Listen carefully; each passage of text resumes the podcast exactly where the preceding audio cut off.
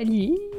Ça va? Allez, ça, fait ça longtemps qu'on n'a pas fait d'enregistrement? Ça fait vraiment longtemps, l'été est passé. Les vacances sont finies, alors on se remet au travail. Mm. Fait qui, qui qu'on a aujourd'hui? Euh, ben là, on va commencer par remercier euh, le Bureau de la vie étudiante qui nous finance et aussi la Faculté des études supérieures euh, qui nous finance aussi. Et euh, aujourd'hui, on remercie particulièrement le Stella, qui est le centre de recherche en euh, sciences et technologies du lait, qui présente l'épisode d'aujourd'hui avec euh, Maude Blouin, étudiante, Bonjour. euh. étudiante en sciences des aliments à l'Université Laval, à la maîtrise slash doctorat. On va en parler Oui. euh, Plus tard. on va en parler. Et c'est ça, tu fais partie du, du Stella, dans le fond? Oui, c'est ça. Ben, tu l'as super bien introduit. Dans le fond, euh, le Centre en recherche Sciences et- technologies du lait, euh, c'est un centre de recherche, dans le fond, une entité de l'INAF, donc l'Institut sur la nutrition et les aliments fonctionnels que vous connaissez bien.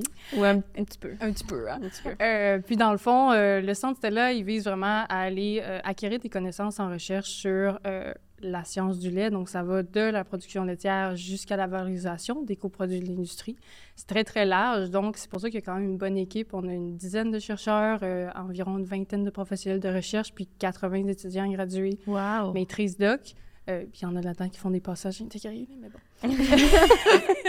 Euh, c'est ça, c'est un super beau centre de recherche. Dans le fond, on a des professeurs là, vraiment euh, experts dans différents domaines. Donc, on a nutrition, la génétique animale, la reproduction, euh, tout ce qui est transformation du lait, donc euh, expertise en technologie fromagère, et la production du beurre, tout ça, les analyses aussi en arrière de tous ces produits-là.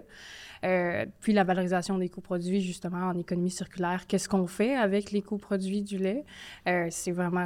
On a accès à vraiment des super belles personnes, des super têtes chercheuses. Puis, pour faire ces analyses-là, ces projets-là, on a accès à un super beau partenaire, le CRISAT, donc le Centre de recherche en sciences animales de Deschambault, qui est un peu comme une ferme expérimentale. Donc, dans le cadre, mettons, de mon projet, on a le troupeau, une partie, en fait, du troupeau de vaches laitières qu'on utilise du CRISAT pour faire le projet, mais il y a vraiment plusieurs animaux là, disponibles. Euh, puis, à même le pavillon Paul Comtois à l'université, le petit pavillon lait en béton. euh, ben, on a des super belles installations. Là. On a un laboratoire pilote, donc le LTA, laboratoire euh, en technologie alimentaire, quelque chose comme ça, le LTA. Euh, puis, dans le fond, c'est comme une mini-usine alimentaire. On peut faire pratiquement ce qu'on veut avec euh, les matières premières. Puis, on a même une salle dédiée à la fromagerie que je connais très, très, très, très bien. On en reparlera. Oui, c'est ça. Euh, puis, on, c'est ça, on a des laboratoires d'analyse chimique, physico-chimique, euh, avec encore une fois des gens responsables hors pair qui viennent nous aider là, pour nos analyses. Fait que c'est, c'est vraiment un beau centre de recherche. Vraiment. Ouais. Fait qu'en tout cas, si jamais ça vous intéresse, euh, gens qui écoutent le podcast, vous pouvez toujours aller voir euh, le site web. un site web. oui, oui, c'est ça. Sur le site de l'INAF, il y a le site euh, du centre, le site, oui. Euh, le site du centre euh, Stella. Euh, puis, contactez directement les chercheurs si vous êtes intéressés. Euh, ils sont toujours prêts à aller chercher du financement pour des étudiants passionnés, intéressés euh, par le lait. Cool, yes.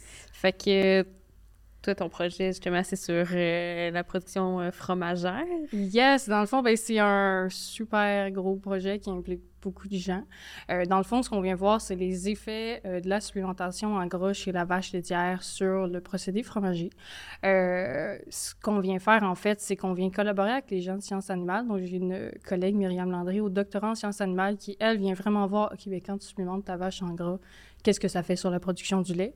Puis après ça, on amène le lait du CRESAD jusqu'au laboratoire pilote. Puis là, il y a euh, moi, puis d'autres personnes, dont encore une fois Myriam, qui vient transformer le lait en beurre, en fromage. Puis là, on vient voir, OK, ben le lait, qu- qu'est-ce que ça fait avec tout ça?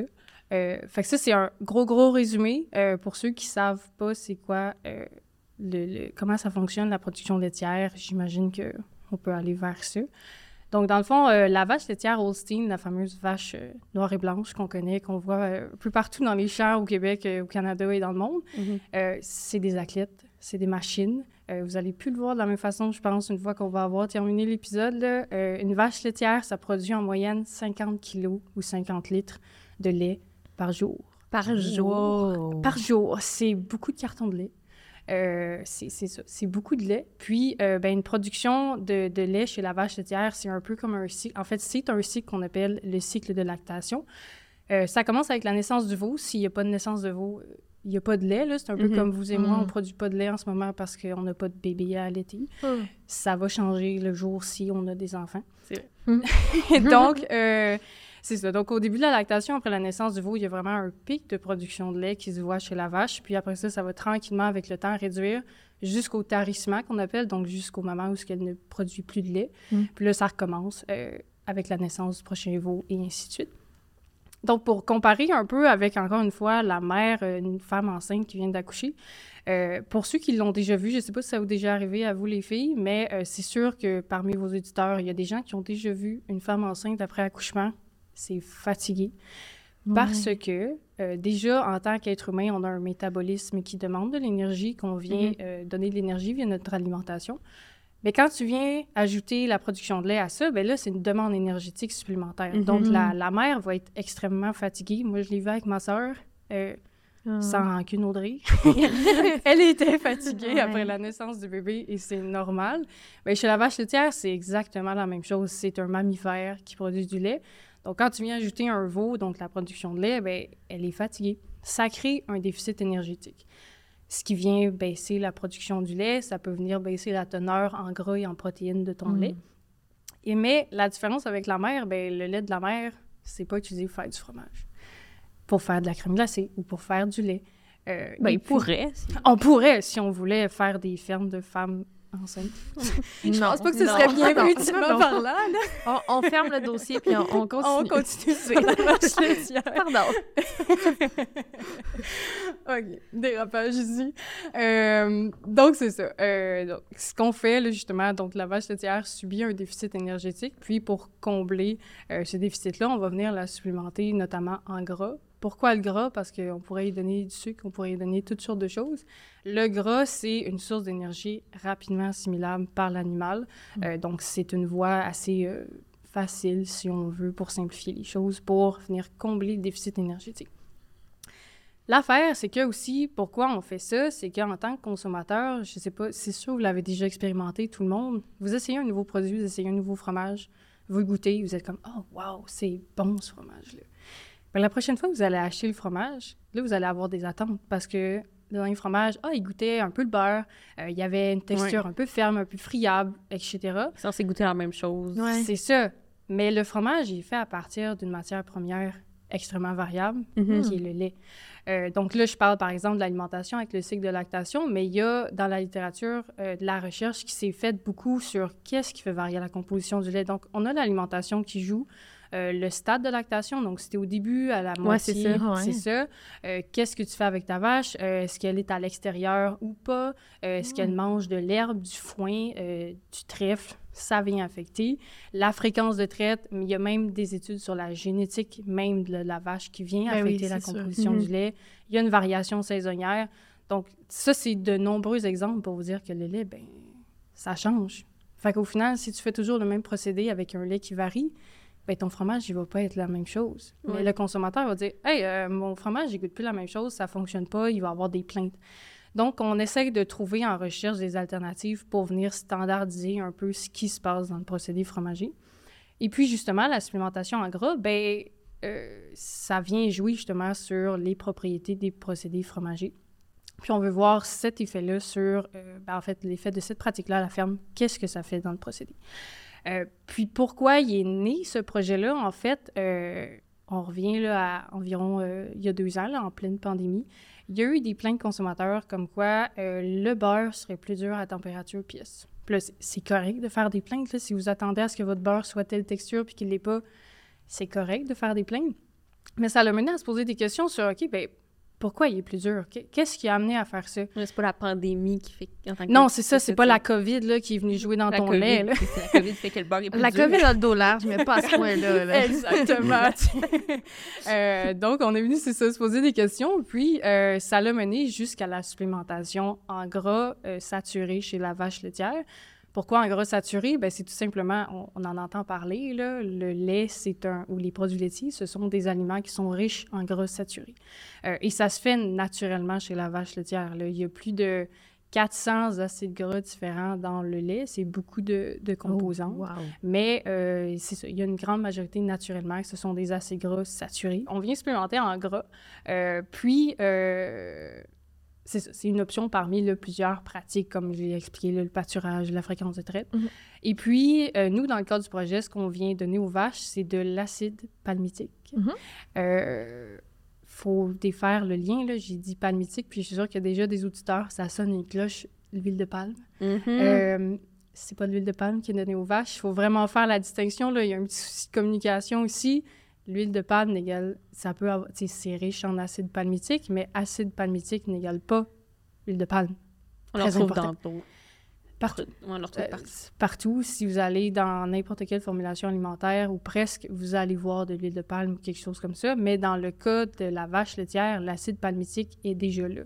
Euh, Mm. Ça s'appelle comme ça, l'acide gras. C'est de l'acide palmitique. Mais c'est ça. Donc, il est présent naturellement en majorité. C'est l'acide gras principal du lait qui, en plus, est saturé. Euh, donc, ça ne joue pas en sa faveur là, au niveau réputation nutritionnelle. là. Mm. Euh, donc, c'est ça. Donc, on a vraiment eu un intérêt d'aller étudier euh, quand tu viens ajouter de l'acide palmitique, comment ça affecte le profil gras de ton lait, donc le profil d'acide gras qu'on appelle. Mhm. Et ben, en venant jouer sur ce profil d'acide gras dans ton lait, tu as un peu plus d'acide de gras saturé, un peu plus d'acide palmitique. Ben, Qu'est-ce que ça vient changer en termes de procédé? Donc, est-ce que je suis capable de faire un peu plus de fromage? Est-ce que j'ai plus de gras ou est-ce que j'en perds plus? Même chose pour les protéines. Euh, Et surtout, qu'est-ce qui se passe en affinage avec mon fromage? Euh, il y a vraiment une super belle évolution qui se fait dans les fromages avec le temps. Et on se demandait, ben, est-ce que le profil d'acide gras peut venir jouer? Euh, et puis, c'est on a vu dans la littérature que oui, il y a des effets qui se font avec le profil d'acide gras quand tu viens jouer là-dessus. Donc, nous, on voulait vraiment voir quand tu cibles l'acide palmitique, qu'est-ce que ça fait? Et euh, en gros, c'est pas mal ça. Euh, et puis, c'est ça. Donc, on a trois grandes phases là, dans le, le projet. La première, on est venu, comme je l'ai dit, euh, étudier l'ajout d'acide palmitique à l'alimentation de la vache. Mhm. Puis, euh, juste pour faire une petite parenthèse, là, on est toujours avec des vaches en début de lactation. Donc, il y a vraiment ça qui ne change pas parce que ça donne rien de donner... Ben, pas que ça donne rien. Euh, pour les producteurs laitiers, c'est quand même une, une alternative qui coûte cher de donner des suppléments en acide gras Mhm. à la vache. Déjà que Ça coûte combien? T'as-tu une estimée à nous donner? j'ai pas de prix. Ce que je peux vous dire, c'est que les producteurs laitiers, c'est déjà des gens qui c'est pas les plus riches de la planète parce qu'il faut qu'ils tiennent un champ agricole, des vaches, euh, il faut qu'ils payent leur quota de produits. La main-d'œuvre, si on en a besoin. Puis, C'est ça, tu sais, c'est quand même très, très exigeant. Donc, de venir ajouter un ingrédient, un intrant sur leur ferme, c'est quelque Mm. chose qui coûte très, très cher. Donc, ils vont venir supplémenter la vache laitière uniquement quand c'est nécessaire, Mhm. euh, quand ils voient que le déficit énergétique peut venir causer des problèmes de santé. Donc, c'est une question aussi de bien-être animal dans tout ça. Mhm. Euh, donc, il n'y a, pas, euh, y a pas vraiment un souci de quand tu es en mi-lactation, de donner un. Quand, quand ta, ta production est stable, par exemple, ben, de venir donner un supplément à ta vache, ça donne pas nécessairement grand-chose. Vont- c'est ça. Ils vont vraiment cibler là, qu'est-ce qu'ils vont donner aux vaches en fonction de leurs besoins. Mais je fais une parenthèse. Oui.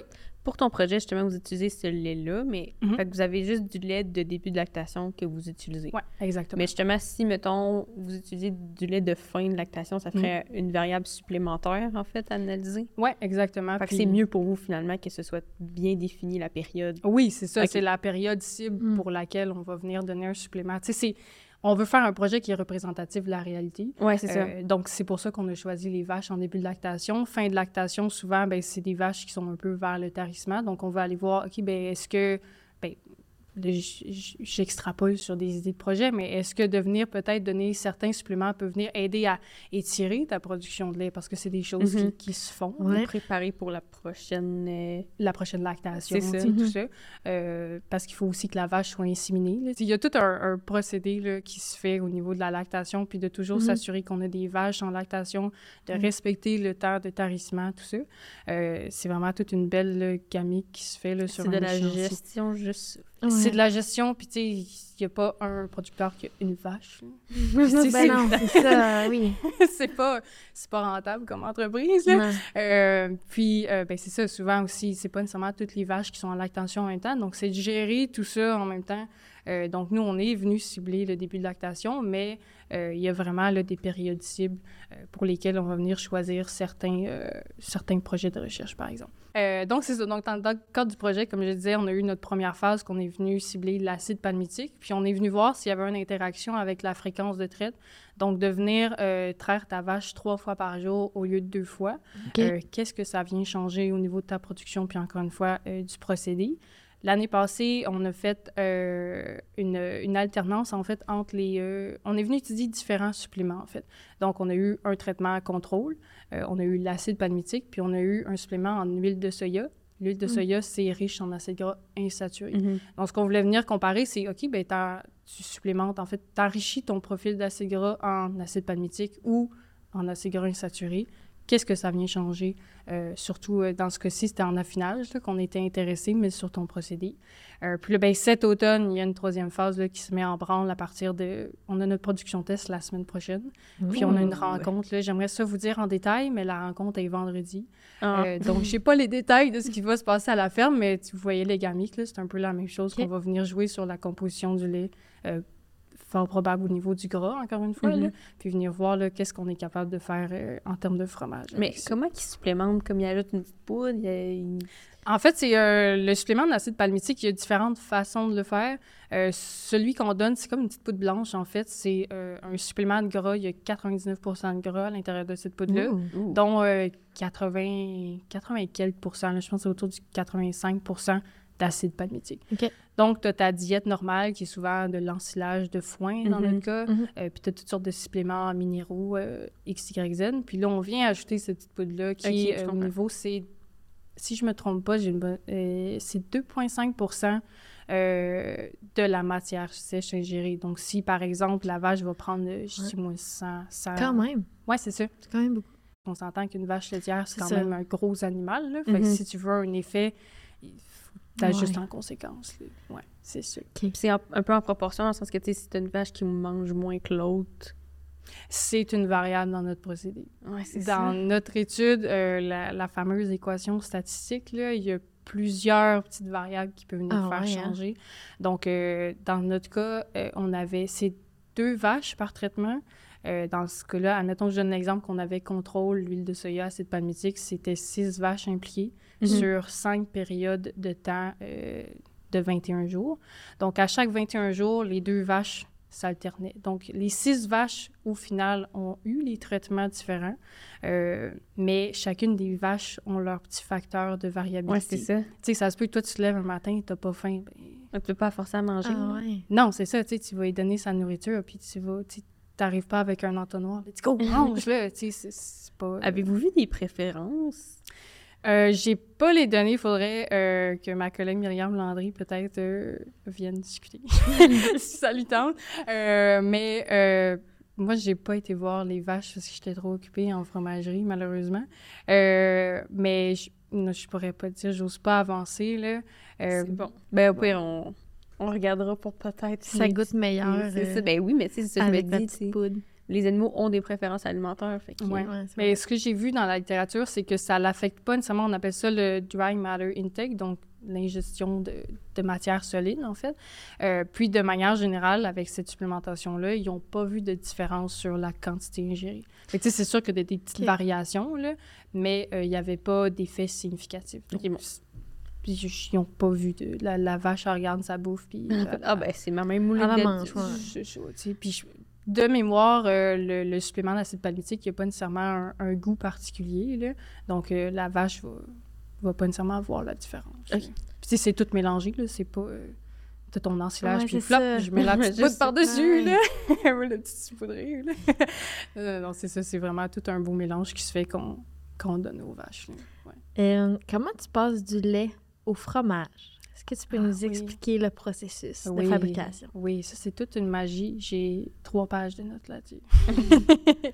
Euh, dans le fond, là, le procédé fromager, euh, il y a une recette de base un peu, un peu comme quand on veut faire un gâteau. Euh, tu as besoin de farine, tu as besoin d'œufs, tu as besoin d'eau. Dépendamment de si, du, type de gâteau que tu veux faire, tu vas venir ajuster tes ingrédients Mhm. puis ton procédé. Le fromage, c'est un peu la même chose, dans le sens qu'on a quatre grandes étapes. As la préparation chimique, microbiologique du lait, tu as la coagulation, tu as l'égouttage, puis l'affinage. Au niveau de la préparation euh, chimique, microbiologique, puis quand je dis chimique, c'est pas qu'on ajoute des produits chimiques dedans. c'est euh, au niveau, là, euh, par exemple, est-ce qu'on veut standardiser la composition? Comme nous, dans le cadre du projet, on l'a fait parce que sinon, comme je vous ai expliqué, il y a une grande variabilité au niveau de la composition du lait. Donc, tu vas venir standardiser au niveau de tes protéines, de ton gras, même de tes casines, qui sont les principales protéines du lait. tu peux venir jouer un peu là-dessus. Euh, en fonction de la composition de fromage que tu veux à la fin, tu établis des cibles de standardisation qu'on appelle euh, avec mon directeur qui a fait une super belle matrice euh, mathématique là-dessus. moi, juste à rentrer mes chiffres, mes cibles, puis ouh, tout se fait tout seul. C'est fantastique. Donc, c'est ça, tu viens préparer euh, chimiquement ton lait. Tu peux le pasteuriser ou pas, là, comme on a parlé. Tu peux faire des fromages de lait cru euh, qui sont un peu plus euh, complexes, disons, mais ça se fait. tu peux aussi venir thermiser ton lait. Donc, c'est une alternative, là, un chauffage un peu moins intense, un peu moins long, ce qui fait que tu vas venir gérer un peu ta flore microbienne dans ton lait. Mm. Et puis, tu peux écrémer, tu peux homogénéiser ton lait. Donc, tu vas venir réduire la taille de tes particules de gras. Mm-hmm. Euh, pour les fromages bleus, en fait, c'est ça souvent qui est fait. Ce qui donne l'aspect vraiment très blanc, crémeux. C'est juste le passage à l'homogénéisateur qui fait en sorte que tes petits globules sont plus petits. C'est fantastique. Euh, donc, c'est ça. Puis au niveau microbiologique, ben, c'est de l'ajout des ferments qu'on appelle. Donc, au niveau microbiologique, tu as une gamme infinie. Là. Faites un arc-en-ciel, je sais pas. C'est imaginaire. On va mettre une, animation à d'arc-en-ciel. Mais vous pensez à un fromage en particulier, euh, un cheddar vieilli, euh, un fromage suisse, il y a les petites ouvertures euh, qu'on appelle propioniques à l'intérieur, bien ça, ce sont des bactéries qui viennent jouer en affinage pour former ces ouvertures-là. Donc, il y a vraiment une belle gamme de bactéries, levures, moisissures qu'on peut ajouter. Puis quand je dis moisissures, c'est pas celle qu'on retrouve en arrière des murs après une infiltration d'eau. Le moisi noir, le bon moisi dégueulasse, là. Bien, il y en a qui trouvent ça dégueulasse s'ils vont en France, les fromages toutes sortes de couleurs. Mais euh, ce, sont des, ce sont des bonnes moisissures, Il n'y a pas de... S'ils sont là, c'est parce que vous pouvez techniquement les manger. Ou si vous pouvez pas les manger, on va vous le dire. C'est pas la petite mousse verte, ton pain t'as oublié. Non, non, non, non. Je vous, je vous le conseille pas, en tout cas, de mettre ça dans votre lait, si vous voulez l'essayer. Euh, donc, c'est ça. Donc, ça, c'est la première grande, grande étape que, comme vous voyez, on a déjà une bonne diversité de ce qu'on peut faire. Après ça, comme je disais, on a la coagulation du lait. Donc, euh, c'est en fait de faire cailler ton lait. Mmh. Euh, voilà, mmh, ça a l'air appétissant, dit comme ça. Mais c'est ça, c'est qu'on fait, on, forme un gel, dans le fond, avec les protéines laitières. Comme j'ai mentionné, là, euh, il y a les casines, qui sont 80 euh, mm-hmm. des, environ, là, en moyenne, des protéines du lait. Euh, on a la déstabilisation enzymatique. Donc, ce qu'on vient faire, c'est ajouter un coagulant qu'on appelle souvent la présure, qui provient d'origines diverses, encore une fois. Euh, souvent, ce qui est utilisé, c'est la caillette de veau, donc ce qui est dans le, je sais plus quel intestin, l'estomac du veau, parce qu'il y en a quatre. Euh, mais c'est, euh, c'est à l'intérieur de cet, de cet estomac-là que provient l'enzyme en question. C'est une solution, c'est fermenté, tout ça. ils utilisent la solution, on ajoute ça au lait en très, très infime quantité. Là, on parle de millilitres dans des kilos de lait. Là. puis oh ça... Ouais. efficace. Oui, oui, très efficace. Puis ce que ça vient faire, en fait, la présure, il euh, faut voir ça un peu comme une paire de ciseaux. Puis euh, votre casine, en fait, qui est une micelle, c'est comme une petite boule de laine. Euh, puis il y a plusieurs casines là, qui ont été identifiées. Donc, c'est, imaginez, là, c'est plein de petits fils de laine qui forment une boule ensemble. Mm-hmm. Puis ta paire de ciseaux, ta présure va venir couper un endroit précis sur un de tes fils qu'on appelle la capocasine. et puis ça, ça va tout déstabiliser ton réseau de ta micelle. Et ça va créer deux molécules, la paracasiine ou paracasinate selon euh, la source que tu regardes, puis le casinomacropéptide, ouais, euh, qui lui va être euh, perdu dans le lactosérum, donc le liquide, le, coproduit de la fabrication fromagère. Et le paracasinate, c'est lui qui va venir en fait s'agréger. Toutes ces petites molécules-là de paracasinate s'agrègent ensemble, forment un gel et ça fait ton fromage au final. Ah. c'est ça qui fait que ça devient solide. C'est ça qui fait que ça vient solide.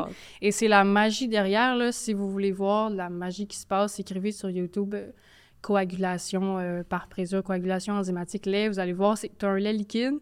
Puis là, euh, au moment du temps de prise, tu as vraiment un changement de, viscosité. Tu mets une petite cuillère, puis tu vois que ton lait, il fait juste un peu coller Ah, dessus. ouais. Tu vois vraiment un beau changement de viscosité.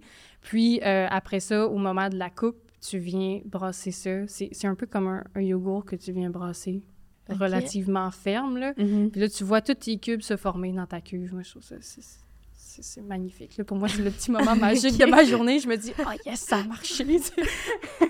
Enfin, Euh, une expérience qui fonctionne. Ouais. Euh, puis c'est ça. Donc, c'est vraiment, euh, c'est vraiment la belle magie qui se passe. Donc, ça, c'est une des méthodes. Euh, on a la déstabilisation acide. Donc, encore une fois, avec les micelles de caséine euh, qui ont des charges négatives. Donc, c'est une boule avec plein de petits moins, un peu comme un aimant. Euh, et les micelles se repoussent entre elles. Donc, deux Mhm. aimants vous essayez de coller ensemble, ça fonctionne pas. Euh, c'est la même chose. Puis là, en ajoutant de l'acide, souvent, c'est de l'acide lactique qui est utilisé parce que c'est présent dans le lait. Ben, on va venir neutraliser ces charges-là puis former des agrégats, encore une fois, de, de caséine. Ça fait un peu... euh, en fait, ça fait un, un fromage qui est plus friable, qui est un peu plus smooth qu'un gel Mhm. euh, par voie enzymatique. Et euh, tartinable, un peu comme une bûchette de, de chèvre. Je sais pas si vous avez déjà mangé ça. Non, Non. non, je suis désolée. non, j'ai pas la référence. Ah, ben dans le fond, c'est comme, euh, c'est ça, c'est une petite, euh, oups, c'est une petite bûchette, là, euh, que tu peux comme, acheter à l'épicerie, et tu tranches ton couteau dedans, puis ça s'est fait tout seul, là. t'étends ça sur ta tranche de pain, là, presque comme du beurre. Ben, c'était ça ma question. C'est quoi la différence entre les fromages à pâte ferme Mhm. euh, versus à pâte plus molle? Ça s'en vient. Excuse-moi, je vais te laisser. Ben non, mais non, mais non, c'est pas grave, ouais. long. Ben non, mais non, mais c'est parce que c'est tellement, il y a tellement de choses qui viennent faire varier ton procédé. Mais euh, justement, là, pour répondre à ta question, qu'est-ce qui vient changer entre un fromage à pâte molle, par exemple, un brie d'un cheddar qui est plus ferme? Ouais. C'est tout simplement au niveau du moment de la coupe. Euh, par exemple, Ok. euh, comme j'expliquais avec le, le, le- voyons, le, le, le, le gel enzymatique, tu Ouais. viens mettre ta présure, tu déstabilises, puis là, tu vois que ça prend, ben là, t'attends. Et le moment qui t'attend, ben ton gel, il va se raffermir de plus en plus. Ah. Si tu veux un cahier ferme, tu vas couper euh, mou, tu vas couper ton gel vraiment mou. Et euh, à l'inverse, si tu veux un fromage mou, tu vas, cailler, tu vas couper quand ton cahier est ferme. Parce que ce que ça va te permettre de faire, par exemple, pour un fromage mou, euh, quand tu coupes plus ferme, ben, ton réseau protéique il est plus fort, donc c'est plus difficile d'expulser de lactosérum. Tu vas garder beaucoup d'humidité à l'intérieur. Oh, Puis avec l'affinage, ben là, il va y avoir Ça faisait pas de sens, mais moi ça fait du sens. Oui, je sais, tu veux je mou, sais, tu la ferme. Quand tu veux ferme, tu coupes mou. Exactement. C'est comme la c'est une relation inverse, en fait. Puis je te dirais que la première fois que mon directeur dit ça en cours, t'es comme Ouais, c'est bien. Hein? Monsieur, vous avez fait une erreur. de quoi tu jases? Puis finalement, ben, quand tu y Ah. penses, ça fait du sens parce que chimiquement parlant, si tu veux un fromage plus mou, tu as besoin de plus d'humidité, euh, ce qui va permettre aussi, euh, c'est ça, avec un peu d'affinage, de, de permettre la, la, la structure de se ramollir un peu. Fait que c'est vraiment, c'est tout simplement, c'est un élément euh, très important. Puis c'est ça là, vers euh, quoi je m'en allais, euh, c'est que le moment de coupe dans un procédé fromager, c'est la clé. Euh, Puis c'est ça qui est un peu difficile dans le cadre du projet. Ben, en fait, oui, c'est un défi dans le cadre du projet de toujours couper à fermeté égale. Euh, Ah moi, je regarde mon Mhm. cahier puis je me dis, ah oui, c'est ferme, c'est prêt à y couper. Mais ma deuxième cuve après ça, parce qu'on fait les trois fromages en même temps. Ah ouais. Ouais, ouais, ouais, on fait les, les trois fromages en même temps. Puis la journée de standardisation, l'année passée, on avait cinq laits différents. Tu standardises tes cinq laits.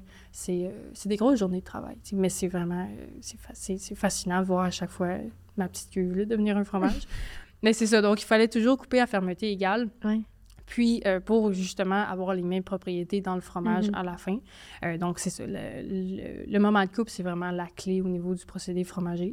Euh, puis c'est ça. Donc, euh, on avait euh, la coagulation de ton lait, le moment magique. Puis après ça, tu as l'égouttage. Donc, comme je viens de dire, la coupe, c'est super important. Mais après ça, pour expulser ton lactosérum, tu as vraiment plusieurs leviers que tu peux utiliser. Donc, on va brasser, on va chauffer. Euh, la vitesse de brassage, le temps de brassage est important. La température à laquelle tu chauffes. Est-ce que tu chauffes beaucoup ou pas, longtemps ou pas? Euh, Est-ce que tu viens retirer du lactosérum pour ajouter de l'eau chaude, ce qu'on appelle du délactosage, pour pas que tu aies trop d'acidification par après? Parce que le lactose, c'est le sucre qui est principalement présent dans le lait et qui est Mhm. utilisé par après en affinage par tes bactéries. Euh, Est-ce que après ça, tu viens appliquer une pression sur ton cahier ou pas? Quelle pression tu viens appliquer? Parce que plus tu pousses fort sur ton fromage, mais plus tu vas forcer l'expulsion du lactosérum pour venir jouer un peu sur l'humidité, comme je parlais tantôt. Euh, donc, il y a vraiment plusieurs, plusieurs, plusieurs moyens. Puis, il y a même le salage qui est considéré comme... euh, Oui. oui, c'est ça, comme un vrai. moyen pour euh, retirer du lactosérum. Puis le salage, ben, tu peux faire un salage à sec. Donc, tu prends tes grains de sel, puis là, tu garoches ça sur ton, ton cahier, tu mélanges ça, ça fait euh, ton fromage salé. Ou tu peux ce qu'on ce qu'on appelle aussi saumurer. Donc, c'est une solution saturée en sel. La saumure, tu plonges ton fromage dedans et tu attends qu'il y ait une migration de sel qui se fait dans ta pâte. C'est c'est- juste ça, c'est c'est beaucoup. Ouais, c'est ça. La personne qui a pensé à ça, là, la première personne s'est dit Hey, j'essaye de quoi La avec première du personne lait. qui a fait du fromage. Ah, la première personne, je pense- si je me souviens bien, c'est au niveau des Égyptiens qui prenaient euh, des contenants en, en- cuivre, je sais plus en quel matériau. Ça remonte à il y a très très longtemps. là. Puis on s'entend que c'était pas aussi connu et euh, standardisé qu'aujourd'hui, mais le lait, il était là au soleil, puis on, il a caillé, puis on fait Ah, Hey, ça. Bah, bah. Mm, looks tasty. Ça- ouais, ben c'est ça, je me demande. Oui, c'est incroyable parce qu'il y a tellement de, comme tu dis, de variables qui peuvent faire changer. OK, je fais-tu un cheddar aujourd'hui ou je fais... Ouais. Ou Un brie? Un brie, ou je fais un camembert. Tu sais, un brie puis un camembert, il n'y a pas tant de différence que ça quand tu y penses entre les deux procédés. Euh, c'est des petites variabilités, tes, tes petits ferments que tu vas venir ou tes conditions d'affinage. Est-ce que tu vas être euh, à plus haute, plus basse température? Est-ce que tu vas être humide ou pas? Euh, Est-ce que tu vas affiner sous vide ou pas? Euh, y, il y a vraiment... Sais, comme je disais, là, c'est une recette de base, tes quatre grandes étapes, mais après ça, c'est un arbre euh, de Infini. 2500 ans avec plusieurs branches infinies, là. Mhm. Euh, donc, euh, j'ai pas le, le nombre statistique exact, là, mais le nombre de combinaisons possibles en fromagerie, euh, je veux pas dire illimité parce que je le sais pas, là, mais il est- c'est ça, il est énorme. là. Mais ça fait en sorte que quand tu es capable, comme dans le projet, de faire, on avait cinq périodes avec trois fromages à chaque fois à faire, quand tu es capable de faire cinq fois la même chose, puis d'arriver à une composition similaire dans tes fromages, Mhm. ah, j'étais vraiment contente. là. Tu vois Ben tes oui. données, puis t'es comme, ah, yes! T'as pas une bouette à côté d'un bloc, là, tu non, c'est ça, tu sais. Puis c'est c'est que c'est très facile de, je veux pas dire perdre le contrôle, mais d'avoir tellement de petites variabilités à gauche, à droite. Ouais, que le, le- le résultat final est même pas le même. Non, c'est tu ça. C'est normal. Puis. Si tu regardais en plus l'effet de supplémentation dans ton lait, ben, il faut absolument que ton fromage soit le même pour vraiment comparer. Oui. Juste l'effet de la supplémentation. Pas Oui. de- Parce que les résultats que je vois en affinage, sur la texture, ma composition Ouais, de ça. fromage, moi, je veux relier ça à qu'est-ce que j'ai donné à manger à ma vache. Pas Mhm. genre, Ça oups, à- je l'ai fait deux minutes trop tard Oups. dans mon processus. Ouais, Ouais. c'est ça. C'est ça, tu sais. Euh, puis bon, un, petit exemple, là, l'année passée, ça a été un peu difficile, une expérience difficile Mm. avec un stagiaire. Puis il y a un ingrédient qu'on a ajouté en fait pour contrôler les, euh, les bactéries euh, sporulentes, qu'on appelle donc un peu des, des mauvaises bactéries, si on veut, dans mon, dans mon lait. Mhm. Euh, on ajoute 0.25 grammes dans 10 kilos de lait. Et cette personne-là a ajouté 25 grammes au lieu de 0.25. C'est comme 100 fois plus. Oh, Mon, mon fromage était dégueulasse. oh mon Dieu. Au début, tu sais, la première journée, tu te dis, ah, OK, tu sais, il y a, y a la même... un peu. y a la- ben, au début, il y avait la même apparence. Puis dans le fond, l'année passée, c'est qu'on avait une centaine de jours d'affinage au total. Et puis, euh, la première période de 28 jours, c'était elle où il y avait des super belles réactions avec euh, Mhm. mes bactéries propioniques, justement, faire des petites ouvertures. Ouais. Euh, spoiler, il n'y avait pas d'ouverture dans mes fromages, mais bon, ça, c'est... Sûr. C'est des choses qui Ça arrivent. arrive, ça arrive. C'est des choses qui arrivent, mais au moins, il était tout pareil. tu sais. Euh, sauf celui-là où, ce que, après 28 jours, il était tout mou, il se tenait plus. Tu ouvres le sac, ça, ça sent tellement fort le foin. c'est- Ouais, c'est ça. Fait que j'ai fait des analyses, puis je me suis dit, bon, ben, on va le. On va l'exclure. on va l'exclure des analyses statistiques, lui, parce qu'il était aucunement représentatif de tous les autres. Mais je me dis, un fromage sur 5 productions, sur 15 fromages, c'est- vraiment pas la Mm. fin du monde. C'est quoi le fromage que tu fais, toi, dans ton projet? Euh, la première phase, on a fait du cheddar, donc euh, cheddar classique là, euh, qu'on connaît partout, là, répandu Mhm. au Québec. Mhm. L'année passée, on a fait ce qu'on appelle du masdam, Hmm. euh, ce qui est similaire à du fromage suisse ou à du fromage emmental. Donc, on est venu là au niveau justement de la préparation microbiologique ajouter non seulement des ferments lactiques pour venir baisser mon pH euh, dans, mon, dans mon fromage, mais on a mis des ferments propioniques. Euh, donc, c'est des propionibacterium. Ouais, en tout cas, propionibactéries. J'ai j'ai un blanc de mémoire sur le nom exact. Mais ces bactéries-là, en fait, ils viennent utiliser différents composés dans mon lait, euh, comme euh, du gras ou euh, les protéines, puis ils viennent générer, en, en exemple, de l'acide propionique, Mhm. euh, qui est, si je me trompe pas, un acide gras aussi. Et Oui. il vient, merci, et il vient produire aussi du CO2, donc le dioxyde de carbone. Et si ta, ta pâte de ton fromage, donc si la structure est suffisamment élastique, ben le gaz va être retenu et créer ces super belles petites ouvertures rondes qu'on voit là, quand vous allez chez Subway, les tranches de suisse avec les trous dedans. Ouais. C'est ça. C'est- con ce que je veux dire, mais c'est juste une bactérie. tu sais. Ben, il faut qu'elle fasse sa job, la bactérie, Mhm. puis il faut que tu lui donnes ce dont elle a besoin. Euh, mais c'est c'est fascinant de voir qu'en 28 jours, tu as un fromage complètement différent du jour 1. Là. Fait que ouais, c'est ça qu'on faisait. Puis pour cet automne, on y va avec quelque chose de très, très simple, c'est-à-dire... euh, je sais même pas s'il y a un nom à ce fromage-là, mais on va toujours être à la même température. On coupe à euh, une certaine fermeté que je- on n'a pas établie encore. Puis, euh, on va mouler, on va presser un peu, puis that's it. C'est vraiment simple, pas de bactéries trop compliquées. Mais là, dépendamment de qu'est-ce qu'on va aller chercher à la ferme, euh, on va peut-être aller jouer un peu sur les ferments en affinage, là. Mais sinon, ça va être quelque chose de très, très, très, très simple. Pour le moins de variabilité possible. Ça va être un fromage inconnu, mais de nature simple. Exactement. Pour justement encore plus réduire la variabilité dans mon procédé. Parce que là, les derniers, ben, le cheddar, tu passes de 32 à 39. L'année passée, on montait jusqu'à 37, mais en ajoutant de l'eau chaude parce qu'on avait du délactosage, comme je disais Mhm. tantôt. Fait que là, il y avait tout aussi l'aspect de... fallait qu'on stérilise de l'eau, fallait qu'on la maintienne à 55 degrés, pas à 50, à 55. Euh, puis là, tu... on était là avec un cylindre de 500 ml. OK, ajoute 500 ml, mais là, graduellement, pas goutte à goutte, là, mais Mm. Ouais, ça ajoute là. pas mal de choses à contrôler, là. Fait. C'est ça. Puis considérant qu'on était deux dans la fromagerie, c'est vraiment beaucoup de choses. là. Mm.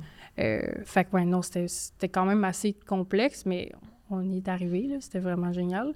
Fait que cette année, on y va avec le plus simple plus possible. simple possible. Mais, fait que pour une fois, ben pour une, le premier fromage, t'as fait du cheddar, après ça, t'as fait le Mazda. Mazda. Oui. Mais, en fait, tu tu compares pas ensemble, tu compares pas le cheddar versus... Non, parce que Mais comment vous avez pu faire, en fait, pour changer le fromage? c'est pas moi qui ai décidé. Euh, moi, j'étais en train de rédiger mon premier article. Puis là, euh, mon directeur est venu voir et dit Hey, il y a une deuxième phase animale cet automne. J'ai fait Ah oui. puis. Ah! Surprise! Oui, puis là, il dit, hey, puis on va faire un autre fromage. Ah, surprise! OK, fait que c'est comment, genre, un autre projet, pas un autre projet, mais genre juste une autre branche qui s'est comme ajoutée, puis... Ouais, c'est ça. Ben, moi, je suis sûre que les chercheurs avaient quand même une idée qu'il allait avoir plusieurs phases parce que quand tu fais une demande de subvention, souvent, c'est pour des. Ouais. Il faut que tu Oui. dises qu'est-ce que tu Ouais. faire avec tes subventions. Euh, mais j'étais pas nécessairement au courant qu'il allait avoir trois phases animales quand j'ai dit oui à la maîtrise. Moi, dans ma tête, j'étais comme Ah, OK, on fait des productions cet automne, puis C'est terminé, je m'en vais. go, tu sais. Puis là, ben, justement, comme en euh, juillet, là, je revenais de congrès, puis euh, là, on a eu la discussion, on dit, hey, deuxième phase animale cet automne, puis on fait du Mazda. Puis là, j'ai fait du quoi? J'avais jamais entendu parler de ça avant. Puis là, ben, finalement, ben, c'est ça qui est le fun, tu sais. Il m'envoie des articles de référence, puis au final, ben, avec son aide, évidemment, j'ai monté le procédé de fabrication, les fiches de production, Hein? les analyses. Wow! Ouais, c'était vraiment... énorme. Oui. mais, mais Eh, oui. pas pour rien que tu continues au doctorat, dans le fond, sur ce projet-là aussi. là. Ah oui, ça s'est décidé Ouais. euh, cette semaine. Cette semaine? Ah oui, on est, on est quoi? On est mardi? Donc, ouais, on est mardi? Oui. Oui. Donc, euh, Euh, décidé hier. Oui, ben je veux dire, ça s'est pas décidé du jour au lendemain comme ça. Puis j'ai dit comme, ah oui, doctorat. Euh, ça faisait quand même quelques semaines que j'y pensais. Euh, puis j'ai eu une rencontre vendredi dernier avec mon directeur. Puis là, j'ai dit, là, il faut qu'on parle de qu'est-ce qui se passe en décembre parce que ma maîtrise, techniquement, se Elle est censée termine. finir, puis là, il y a la phase 2, puis là, peut-être une phase 3. Ah, c'est- c'était clair. Il y avait une phrase 3. Ouais. Euh, Puis là, j'ai dit, ben là, il faut que je dépose mon mémoire. Euh, mon article, mon premier article, OK, il est fini, mais y a encore des corrections, tu sais, à recevoir. Euh, là, ça s'en vient vite, tu sais. Puis là, il dit, ouais, mais tu sais, Maud, le projet, là, si tu veux, tu peux le continuer. J'étais comme, ah, ouais, ouais. Mais en plus, constant que tu t'es tellement investi, c'est ton projet, là. C'est Ouais, c'est Rendu là, ouais. C'est c'est ton rendu projet. là. Oui, ben c'est bien que vous me le dites parce que moi, je suis pas encore rendue là dans ma tête, tu sais. Ça fait, ça fait deux ans que je suis là-dedans, puis je me dis, ah oui, je fais le projet. Puis finalement, ben oui, tu t'appropries ton projet de recherche. Ben oui. Puis, on, on est beaucoup à travailler là-dessus. On est, je suis en co-direction avec euh, la science, ben, ma, ma, voyons, ma co-directrice en sciences animales. Euh, Il y a ma collègue en, en sciences animales aussi au doctorat. Mhm. On a eu des stagiaires. Tu sais. Normalement, maîtrise, c'est toi, ton directeur, ton projet, puis des fois, des collaborateurs un peu. Là, je commençais mon projet. On était quatre en fromagerie avec des stagiaires. L'année passée, j'ai formé un stagiaire en fromagerie, en analyse au laboratoire. Puis là, les gens, venaient me voir et disent Coudon, fais-tu un doc? Non. Ah, non, ouais. non. Euh, puis finalement, ben oui. Euh, mais non, mais tu sais, quand, quand t'aimes ton projet, quand t'aimes ton équipe de recherche, on dirait que ça, ça va tout seul. Puis il y a Mhm. juste moi qui ne savais pas que j'allais faire un doctorat. Mais tu nous avais dit que tu voulais pas en faire. Ouais, effectivement. mais euh, ça, c'est avant la réflexion d'il y a quelques semaines. Parce que là, je me dis, bon, mais qu'est-ce que je vais faire? Est-ce que je vais aller en fromage... Tu est-ce que je vais aller en industrie, travailler pour les géants de ce monde? qui Les projets qu'ils ont en innovation de c'est demain matin, il faut que j'aie des résultats. Mhm. Euh, en recherche, t'es pas obligé... Ben, t'es pas obligé. Oui, il faut que tu génères des résultats, mais t'as plus le temps de penser, comme mon directeur Ouais, c'est moins style usine, on dirait. C'est ça. Tu as moins la, la pression de devoir générer des résultats rapidement, puis des solutions aussi rapidement. Là, c'est qu'on prend le temps de dire, OK, euh, j'ai obtenu tel résultat en affinage, comme là, euh, par exemple, la lipolyse dans mon fromage, donc la libération d'acides gras dans mon fromage. Euh, on a vu un effet avec le traitement d'huile de soya. Ben, qu'est-ce que ça veut dire, ça? Mm. Euh, qu'est-ce que ça implique? Mhm. Est-ce que je suis capable d'aller faire des liens avec d'autres analyses? Fait que là, on a ajouté aussi des analyses au projet en plus. Euh, J'avais pas assez de travail. là. Ben non. Un doctorat, t'en as pour plein d'années encore. Oui, c'est ça. Ben, en tout cas, mon directeur estime que deux ans, j'en ai, euh, j'en ai assez. Euh, puis bon, je pense que c'est quand même faisable. On, on s'en reparlera dans deux ans. on s'en reparlera dans deux ans. Euh, mais ouais, c'est ça. Puis, ben, il y a tout l'intérêt, justement, de... Je me disais, ah, j'ai- j'ai pas envie de faire des talks, j'ai pas envie d'être chercheur. Puis quand je me suis assise avec mon directeur vendredi passé, ben, il m'a dit, euh, ben, t'es pas obligé d'être chercheur, tu sais. Puis tu fais un doc, t'as ton projet. L'important, c'est que tu fais la recherche, puis t'aimes ce que tu fais, puis tu réfléchis à qu'est-ce qui se passe dans le projet. Puis j'ai fait comment? Vu de même, tu sais. Puis après ça, je retourne chez nous, je parle avec mon chum, je dis, hey, sais-tu quoi? Peut-être que je ferai un doc. Puis il dit, ben, tu sais, à part le salaire, là, entre ça puis être professionnel de recherche pour ton équipe, il n'y a pas vraiment de différence, tu sais. Dans le sens que oui, professionnel, tu vas être appelé à aider un peu sur d'autres projets, Mhm. mais je le fais déjà. On, on échange à la meeting avec nos collègues, on est en labo, ils viennent me voir, hey, telle question, telle question, puis je leur réponds, ben, au meilleur de mes connaissances, parce que je sais pas sais. Oui. Mais non, c'est ça, il y a vraiment cet aspect-là de recherche que j'aime beaucoup, puis je me dis, ben, pourquoi m'en aller? Pourquoi quitter mon équipe de recherche quand j'aime ça, ce que je fais? Mais, question peut-être un petit peu, euh, un petit peu nounoune, mais pourquoi tu termines pas ta maîtrise et tu deviens pas professionnel dans ton équipe? Question de fond. C'est vrai qu'on Ben- coûte pas très cher, nous, étudiants. Euh, ben, tu sais, il y a ça, puis il reste que, ben, mon directeur, c'est un jeune chercheur qui a commencé, je pense, ben, j'ai commencé l'équipe de recherche avec lui en 2021. Ah, Fait que c'est sûr que d'aller chercher beaucoup de subventions, c'est compliqué. Ouais. Euh, puis il y a déjà un professionnel aussi depuis janvier là, dans l'équipe qui fait super bien son travail, fait que j'ai pas envie de le shifter, en guillemets. là. Bye! Bye! bye bye! Au revoir. Mais, euh, tu sais, non, c'est ça, c'est mon ami, ce gars-là, tu sais. Ouais. j'ai- pas envie de faire comme... Hey, veux-tu t'en aller? Je vais prendre ta place. ah, c'est ça? Il me semble que tu serais mieux ailleurs. Non, c'est ça, tu sais. Fait que non, c'est vraiment une question de subvention. Puis oui, je pourrais aller professionnel pour une autre équipe de recherche. Mais je sais pas, j'ai vraiment un. Mais si t'es attachement. bien dans ton équipe maintenant puis que t'as envie de continuer avec eux autres. Puis en plus, c'est ton projet, là. Ben c'est ça, puis Fait j'aime ça le fromage. Tu T'as l'air tellement passionné, tu me donnes presque envie d'aimer les processus de fromage. c'est ça. Fait que euh, je pense que t'es vraiment à ta place. Ah, merci. Ben oui, t'es- vous êtes pas les premières à me le dire. Ben, Comme je vous dis, je pense que c'est juste c'est- dans la tête, là. Mais oui. On s'en vient, là, de toute façon. euh, comment t'en es venu à être aussi passionné? Par le fromage et Oui. à choisir de faire une maîtrise, un doctorat, Ouais. euh, là-dedans? C'est quoi ton parcours? Mon Dieu. Euh, on peut partir de loin. Euh, Moi, j'aimais les dinosaures. J'aime encore les dinosaures. OK. Depuis, je pense, ben, en fait, ma mère dit que je suis née dans un œuf. Fait j'étais destinée à être paléontologue, à aller chercher des fossiles pour toute ma vie. Puis je fais du fromage, ça n'a ça aucun rapport. OK. je cherchais le lien. Non, vraiment pas Ok. de lien. Euh, ben, mes vacances, c'était d'aller voir, entre autres, des fossiles. j'ai ramené un fossile, mais bon. Euh, mais non, c'est ça. Puis, euh, ben, arrive le moment où tu es en sciences de la nature, puis tu es comme... ah, Qu'est-ce que je fais? C'est quoi je fais? Pourquoi, un, pourquoi je, je m'inflige? Sciences Nat au Ouais. cégep? Et deux, je m'en vais où avec ça? Ouais, c'est ça, tu sais. Fait que là, je me suis posé des questions parce que je me suis toujours posé des questions dans la vie, de toute façon. Euh, puis là, ben, je suis arrivée dans la technique en transformation alimentaire, donc technologie des procédés et de la qualité des aliments. OK. Un C'est où ça? non-cours. Euh, ça se donne, ben moi je l'ai fait à Joliette, dans le fond, le cégep régional de Ok. Manaudière à Joliette. Euh, ça se donne aussi à l'ITA de Saint-Hyacinthe, donc l'Institut Ah, de ben technologie oui. alimentaire. C'est Ouais. la grosse place, de- ben, dans le fond, Saint-Hyacinthe, c'est la technopole agroalimentaire du Canada. Tout le monde se Ouais. ramasse là en alimentaire. Euh, puis si je me trompe pas, il y a aussi à l'apocatière qui se donne depuis Ben, c'est ça, j'allais dire. L'apocatière, c'est surtout pour euh, agriculture, peut-être? Il me semble que oui. Que- Mais je suis pas, je suis pas au courant. Euh, pourquoi j'étais à Joliette? Ben, moi, je suis de la rive nord de Montréal.